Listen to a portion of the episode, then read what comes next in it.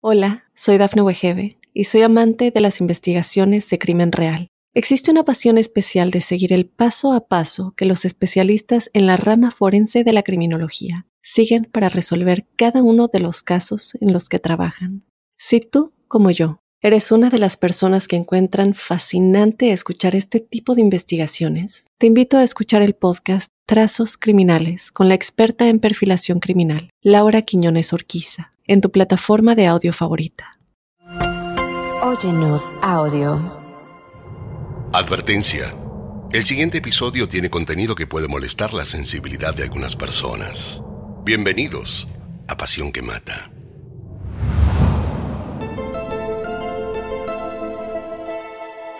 En el capítulo de hoy, el desmoronamiento de una de las familias más poderosas de Carolina del Sur un escándalo de encubrimiento dentro de las esferas de poder, una trágica y oscura historia dentro del seno familiar. Millones de dólares en fondos robados, un fatal accidente de un barco, la sospechosa caída mortal de una ama de llaves y un crimen devastador. Una madre y su hijo asesinados.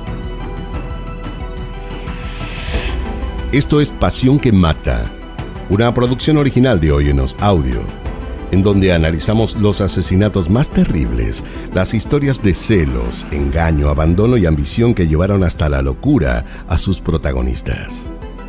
En el episodio de hoy, hablaremos del crimen de la familia Mordag. Soy Fabián Carabajal. Bienvenidos.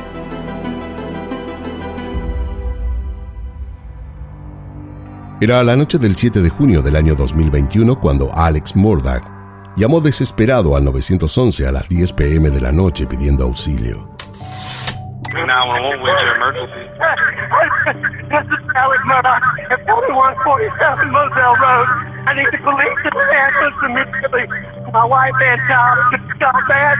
Okay, you said 4147 Moselle Road in Allison? Sir? You said 4147 Moselle Road in Allison? Yes, sir. 4147 Okay. Roselle Road. Okay, and are they breathing? No, ma'am. Okay, and you said it's your wife and your son? My wife and my son. Okay, what is her name?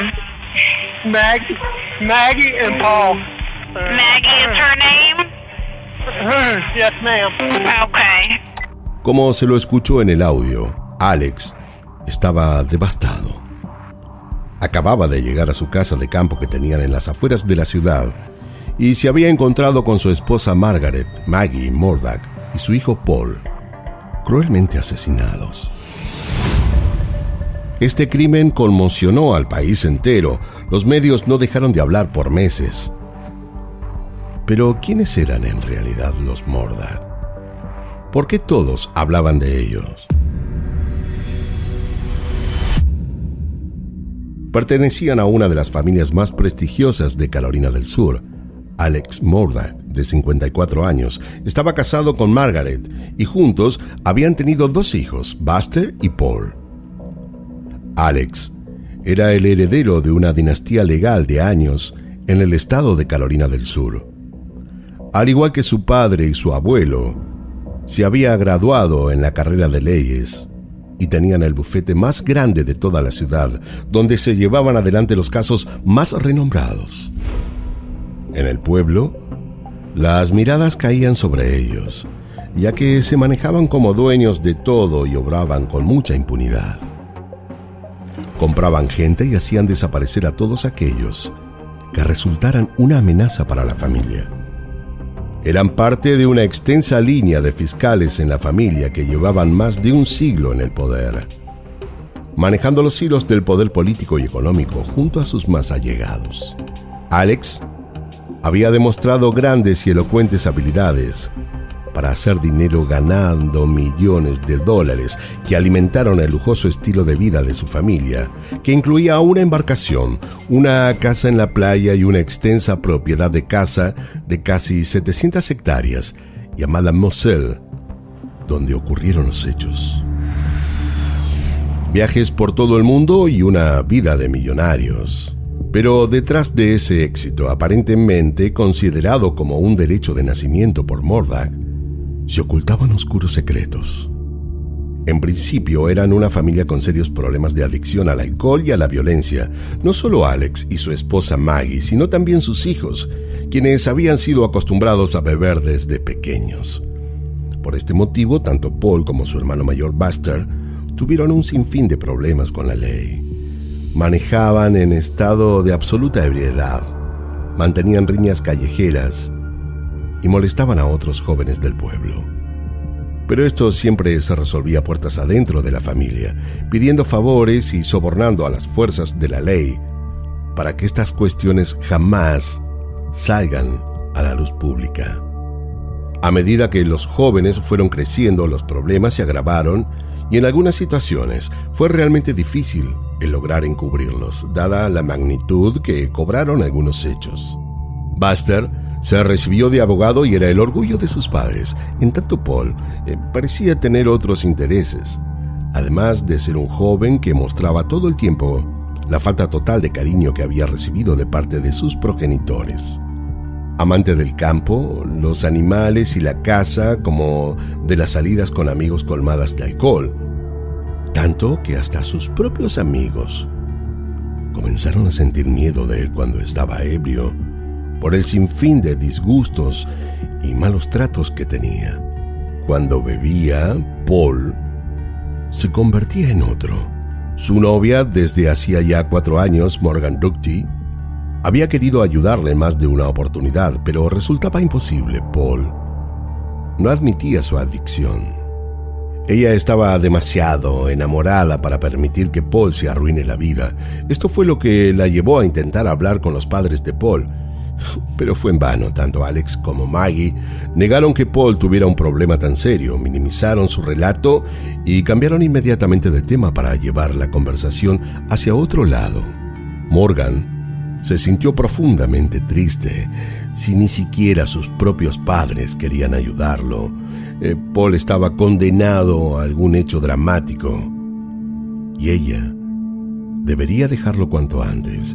Eh, no había mucho más que hacer. Una noche, ambos venían en el auto. Paul le pidió de tomar el volante. Ella intentó negarse porque Paul estaba muy borracho como para conducir. Fue tal el griterío y los insultos que le propinó que terminó dejándolo manejar el vehículo. Una mala decisión que por supuesto acabó mal. Paul, en medio de la carretera, perdió el control dieron un par de vueltos y terminaron chocando contra un árbol. Podrían haber muerto. Ambos quedaron con algunas lesiones. Ella como pudo tomó su celular para pedir ayuda al 911. Él, apurado, le quitó el teléfono de la mano y cortó la llamada. Esto no se debía saber. Agarró su teléfono y llamó a su abuelo, quien a su vez llamó al padre de Paul y ambos fueron hasta el lugar de los hechos. Eh, todo quedó como siempre, puertas adentro. Nadie se enteró del accidente. El auto fue retirado del lugar como todas las armas que Paul llevaba en el baúl del coche. Tanto Alex como su abuelo estaban acostumbrados a sacar a Paul y Buster de problemas y hacían todo lo que estaba a su alcance. Compraban policías, personas y, de no ser posible de ese modo, los intimidaban tanto hasta lograr su silencio. Buster y Paul jamás pagaron las consecuencias de sus acciones y nada parecía hacerlos detener, por el contrario, sus tropiezos y actos delictivos parecían crecer a escala. Los Mordag eran peces gordos en el pequeño estanque del condado de los Hampton, en Carolina del Sur. Eh, una trágica noche, Morgan había quedado con Paul y sus amigos para ir a una cena. La reunión sería en una casa alejada de la ciudad sobre el río. Podrían haber ido en auto, pero Paul convenció a todos, con desgano, de asistir en el barco propiedad de su abuelo, para así poder sortear los controles de alcoholemia dispuestos en varios puntos de la ciudad. Para llegar fue necesario atravesar un largo río hasta la residencia donde se llevaría a cabo el encuentro. Ni bien comenzó la fiesta, todos se pusieron a beber, Paul principalmente. Se pasó toda la noche yendo y viniendo de la nevera con bebidas que tenía en la hielera del barco. Estaba sumamente borracho para cuando la fiesta culminó. Tanto sus amigos como su novia le pedían que deje de beber, pero no les hizo caso. En realidad jamás lo hacía. Para todos ellos, verlo borracho ya no era ninguna novedad y lejos había quedado ese joven amigo de sus amigos y tan querido por todos. De hecho, su novia, Morgan, había querido terminar la relación en reiteradas oportunidades, producto de su comportamiento en estado de ebriedad. Se ponía agresivo, la insultaba y hasta podía propiciarle algún golpe cuando estaba en ese estado. Morgan la estaba pasando realmente mal a su lado. Pero para ella esta relación era sumamente importante y muy difícil. A la hora de poder terminar, una especie de amor y lástima la invadían en el vínculo, además de las imperiosas ganas de poder salvarlo. Él hacía de las suyas y luego le mostraba su arrepentimiento, le juraba que cambiaría y la compensaba con viajes, regalos para que lo perdone, y ella caía nuevamente en su trampa. La fiesta en la casa duró hasta altas horas de la noche. Una vez que llegó la hora de irse, todos insistieron en regresar en auto, pero Paul quería sí o sí volver en su barco. No quisieron dejarlo solo, por lo que todos desafortunadamente decidieron volver con él. Un triste y grave error, pero nadie podía suponer que sucedería lo que sucedió. En el medio del camino de regreso, Paul decidió hacer una parada. Aparcó en un muelle cercano a un bar para seguir bebiendo. Sus amigos no estaban de acuerdo, pero resultó imposible convencerlos de lo contrario. Paul no los escuchó. Nunca lo hacía. Y se bajó con uno de sus amigos a tomar hasta que quiso. Paul era un joven caprichoso y arrogante. Estando borracho, todo lo que no era en estado natural, como si fuese el Dr. Jekyll o Mr. Hyde. Al salir del bar, eh, no podía ni mantenerse en pie, estaba completamente ebrio. Sus amigos le pidieron de ser ellos quienes manejaran el bote, pero Paul se ofuscó, los empujó y tomó el volante del barco. Como hacía círculos sin dirección correcta, llevaba el bote a una velocidad extraña y soltaba el volante para regañar a sus amigos y a su novia. Uno de ellos se quedó al lado para tomar el volante ante cualquier eventualidad. Todos estaban asustados. Temían que alguna desgracia pudiera ocurrir. Paul actuaba de forma errática y violenta. Tanto fue así que hasta abofeteó a su novia insultándola uno de ellos intentó frenarlo con un empujón. Si bien suponían del maltrato que tenía con Morgan, jamás lo habían visto pegarle. Morgan lloraba. Mallory no dijo nada. Mientras Paul seguía gritando, el bote iba a toda velocidad. La proa se había levantado. Paul había perdido el control de sí mismo y del barco hasta el punto de terminar contra uno de los pilares de cemento del puente. Un choque frontal y a muy alta velocidad.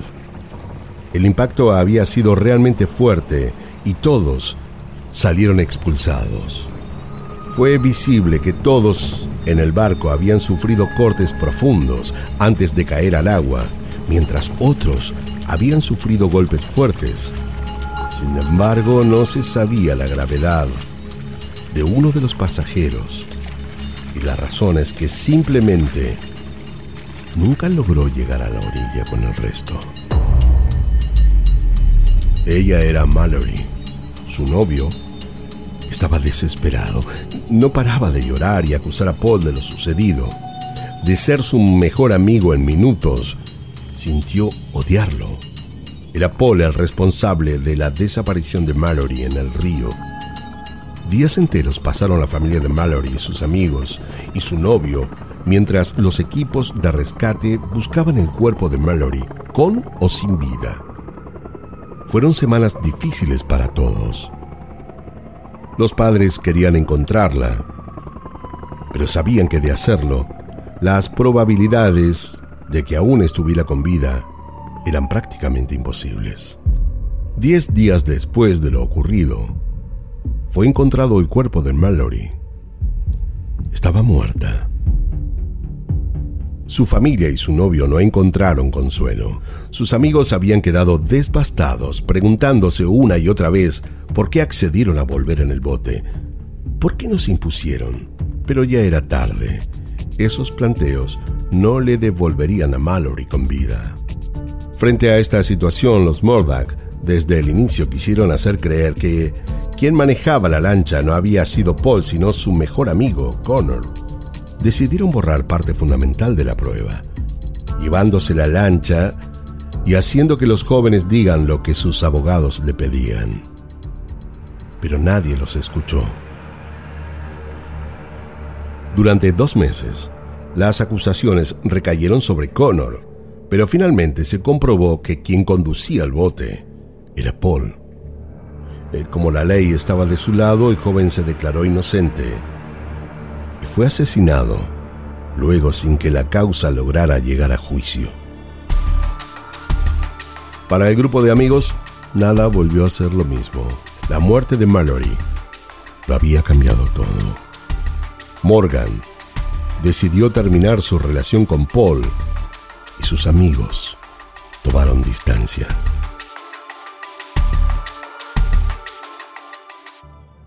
Hola, soy Dafne Wegebe y soy amante de las investigaciones de crimen real. Existe una pasión especial de seguir el paso a paso que los especialistas en la rama forense de la criminología siguen para resolver cada uno de los casos en los que trabajan.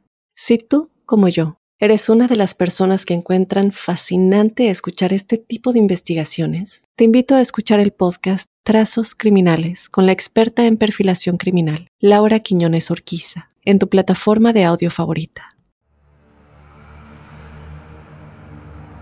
Poco tardó igualmente Paul en encontrar nuevos amigos y volver a tomar más o igual que antes.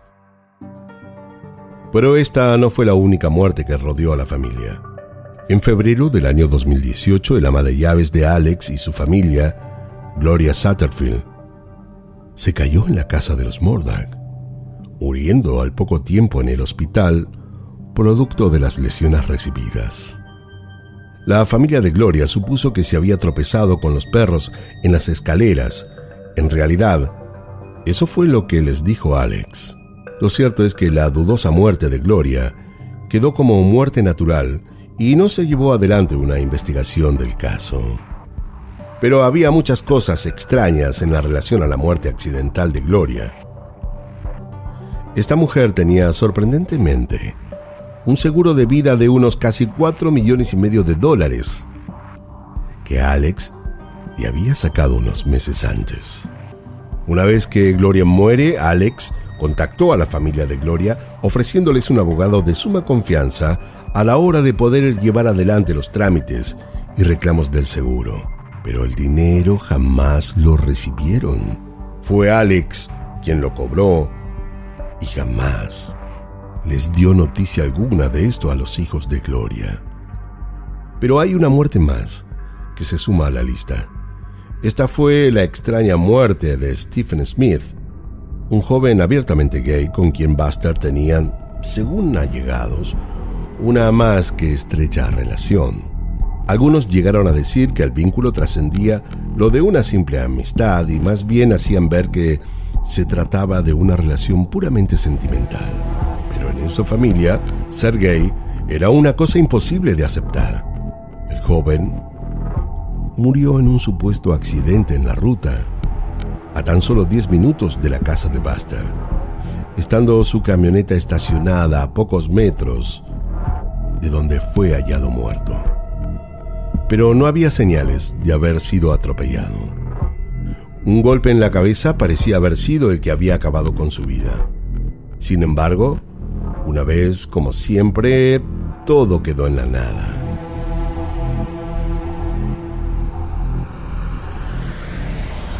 El 7 de junio del año 2021, un nuevo hecho trágico vuelve a atravesar las entrañas mismas de la familia.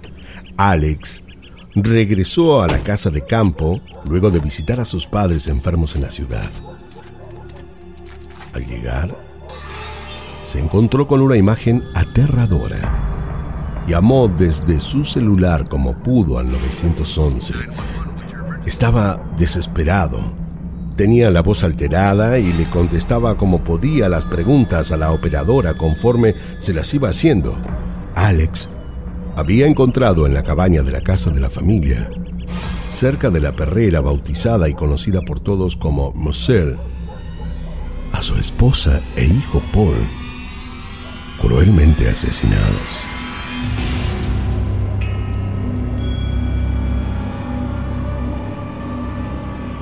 Al instante el campo se colmó de policías, ambulancias, peritos forenses, pero era tarde. Lamentablemente, Maggie Mordag, de 52 años, y Paul Mordag, de 22 años, estaban muertos. Sus cuerpos tirados en el pasto. Parecían haber querido huir del agresor. Maggie yacía en el piso con la cabeza hacia arriba. Ella había recibido varios disparos de un rifle. Paul estaba boca abajo y también había recibido varios disparos, pero de una escopeta. Uno de ellos le había volado el rostro y otro había dado directo en el corazón, provocándole la muerte inmediata. La imagen era aterradora. La noche parecía haber tomado el campo y solo se podían ver algunas luces de autos, linternas de policías, ladridos interminables de perros, mientras Maggie y Paul estaban muertos, inertes, con sus ojos cerrados. ¿Acaso habían reconocido al asesino? ¿De quién habían intentado escapar? Pero los muertos no hablan, y sería la labor de los investigadores lograr sacar a la luz la verdad. Alex fue llevado entonces a declarar. Una vez en la comisaría, confesó que la familia hacía ya tiempo había estado recibiendo amenazas. Dijo que él creía que éstas tenían estrecha relación con la muerte de Mallory en el barco, pero que al suponer que podrían ser de la familia de ella, creyó que era solo una forma de molestarlos y que jamás supuso que tenían algún sesgo de veracidad. Alex parecía desolado. Se lamentaba todo el tiempo y repetía de manera reiterada no haber estado ahí. Esa visita a sus padres, ese viaje corto que no le llevó más de una hora entre ir y volver, fue el causal de que él no hubiera podido hacer algo o morir con ellos.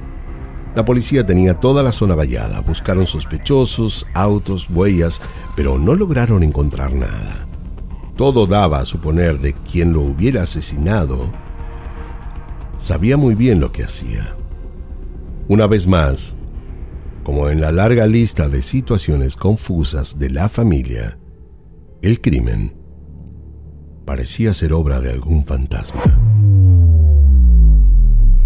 Ante las cámaras de televisión y en cada oportunidad pública donde se lo veía Alex, se mostraba devastado, pero tras esta aparente tristeza en realidad escondía otras cosas.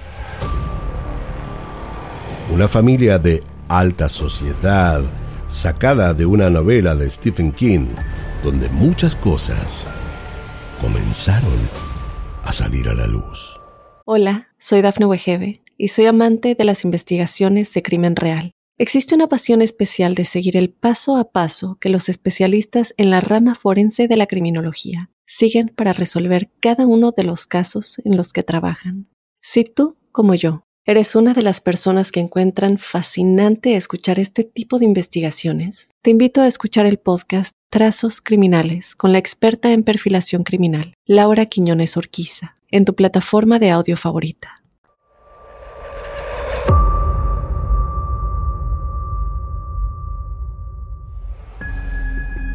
Con el correr de los meses, se supo que Maggie estaba separada de Alex hacía ya tiempo y que ella estaba viviendo en una casa de playa que tenía la familia. La separación era algo inminente, ya que ella había contratado un abogado para que se establecieran los términos económicos del divorcio. Alex no estaba para nada de acuerdo con la separación. De hecho, la noche de la muerte de Maggie y Paul, Alex había llamado a Maggie para encontrarse y conversar en la casa de campo, además de pedirle que lo acompañe a ver a sus padres. Alex le había dicho que tenía intención de conversar sobre el divorcio. Fue Maggie quien, aún estando viva, se lo había comentado a una de sus mejores amigas, quien conociendo a Alex y sabiendo de que él no estaba de acuerdo con el divorcio, le sugirió que se encontraran preferentemente en un lugar público y neutral, más de día. Pero Maggie no le hizo caso. Suponen que cuando Maggie se hizo presente se encontró con la sorpresa de que estaba su hijo Paul. Alex, de contextura robusta, pelirroja, un veterano engalanado, se convirtió en protagonista central de uno de los crímenes más atroces que daba lugar en Carolina del Sur, y la investigación siguió su curso. No se realizaron arrestos por más de un año, y cuando todo parecía quedar en la nada, los registros telefónicos y algunas otras cuestiones eh, comenzaron a salir a la luz. Nadie quería permitir que una muerte más quedara sin resolver en los Hampton. La acusación del fiscal se hizo escuchar. Salpicaduras de sangre de Paul y Maggie fueron finalmente halladas en la ropa de Alex. En las grabaciones de los celulares de las víctimas, se descubrió que en el teléfono de Paul minutos antes de su muerte, se escuchaba la voz de su padre. Alex entonces estaba en el lugar de los hechos en el momento del crimen y había mentido. Los fiscales comenzaron entonces a elaborar teorías para entender qué motivos podrían haber llevado a Alex a cometer este doble crimen.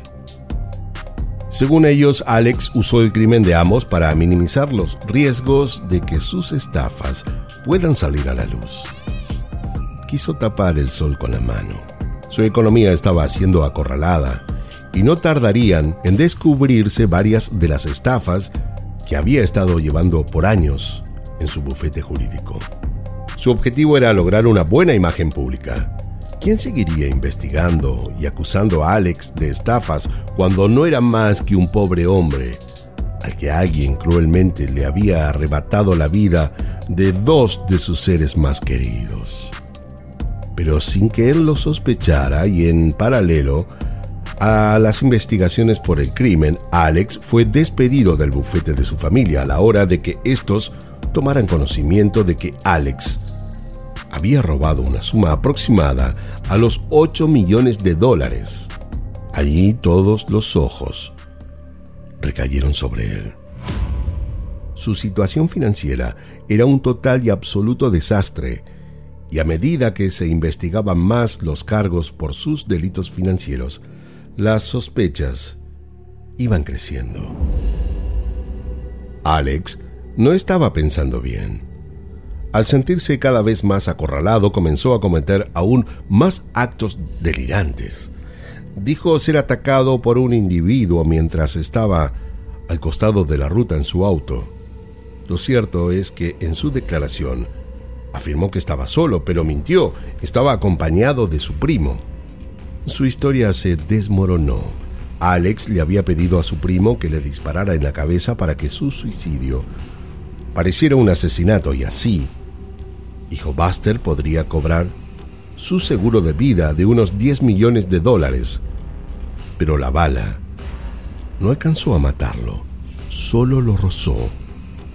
Cuando el juicio por la muerte de Maggie y Paul dio comienzo, Alex estaba realmente acorralado y fue él quien finalmente terminó reconociendo estos fraudes, a los que relacionó en un intento de minimización con malas inversiones y una adicción a los opioides. Para la fiscalía, Alex asesinó a su familia para ganar tiempo antes de suicidarse. Además, según el fiscal Craydon Waters, se sirvió de su experiencia profesional para manipular la escena del crimen, al cambiar su ropa o borrar el historial de conversaciones. También fabricó una coartada al visitar a su madre senil y realizar llamadas justo después del crimen. Pero aseguró, hay una cosa que no pudo controlar. el video grabado por su hijo minutos antes de morir, en el que se escuchaba la voz de Alex, a pesar de que siempre negó haber estado cerca de la perrera ese día. Engañó a todo el mundo, pero no se dejen engañar por este maestro de la estafa, dijo el fiscal a los miembros del jurado. Más de 75 testigos y casi 800 pruebas fueron llevadas adelante. Los miembros del jurado oyeron hablar a amigos, clientes, traicionados y socios. Desde el estrado, Mordak reconoció entre lágrimas haber robado millones de dólares en pagos por demandas que estaban destinados a sus clientes. Robé por dinero que no era mi dinero. Engañé a personas a las que no debía haber engañado, dijo.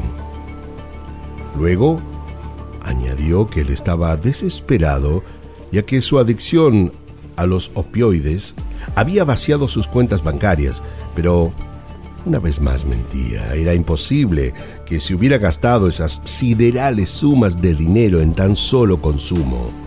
En el juicio el juez le habló en términos crudos y sumamente personales, ya que lo conocía hace años, antes de la sentencia. El juez, Clifton Newmanley, dijo a Mordak, en tu alma, tienes que lidiar con ello y sé que tienes que ver a Paul y Maggie en la noche mientras intentas dormir. Estoy seguro de que te visitan por las noches. Mordak contestó, todos los días y las noches. No lo dudo, contestó el juez.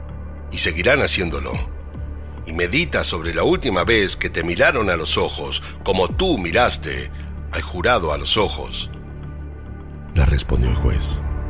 Les repetiré que respeto a este tribunal. Soy inocente. Nunca, bajo ninguna circunstancia, haría daño a mi mujer Maggie y nunca, bajo ninguna circunstancia, haría daño a mi hijo Paul, dijo Alex. Y puede que no haya sido tú, respondió el juez. But I'm innocent. I would never, under any circumstances, hurt my wife Maggie, and I would never, under any circumstances, hurt my son Paul. Well, and it might not have been you. It, it might have been uh, the monster you become when you uh, take 15, 20, 30, 40, 50, 60 opioid pills. Maybe you become another person. I've seen that before. The person standing before me was not the person who committed the crime, though it's the same individual. Como se escucha en el audio, el juez fue claro. Podría haber sido el monstruo en el que te conviertes cuando tomas 15, 20, 30, 40, 50, 60 pastillas de opioides. Y quizá te conviertes en otra persona. Eso ya lo he visto antes. La persona que está ante mí no es la que cometió el delito, aunque es el mismo individuo. ¿Algo más? preguntó el juez. No, señor, respondió Morda. Y el juez dio la sentencia. Mr. Murdoch, I sentence you Alex Morda recibió la sentencia de cadena perpetua. Pasará el resto de su vida entre rejas y tal vez en alguna oportunidad pueda sincerarse y admitir su culpabilidad. Esto fue Pasión que Mata, una producción de Oyonos Audio. No olviden suscribirse y calificarnos en todas las aplicaciones de podcast. Eh, Soy Fabián Carabajal y nos escuchamos en el próximo episodio en donde, como siempre, descubriremos cómo la obsesión puede confundirse con amor cuando en realidad llega a ser una pasión que mata. En la narración Fabián Carabajal, producción ejecutiva Daphne Wigebe, guion producción Débora Montaner, edición y montaje Fabián Carabajal Diego Arce, música original Janet Joel.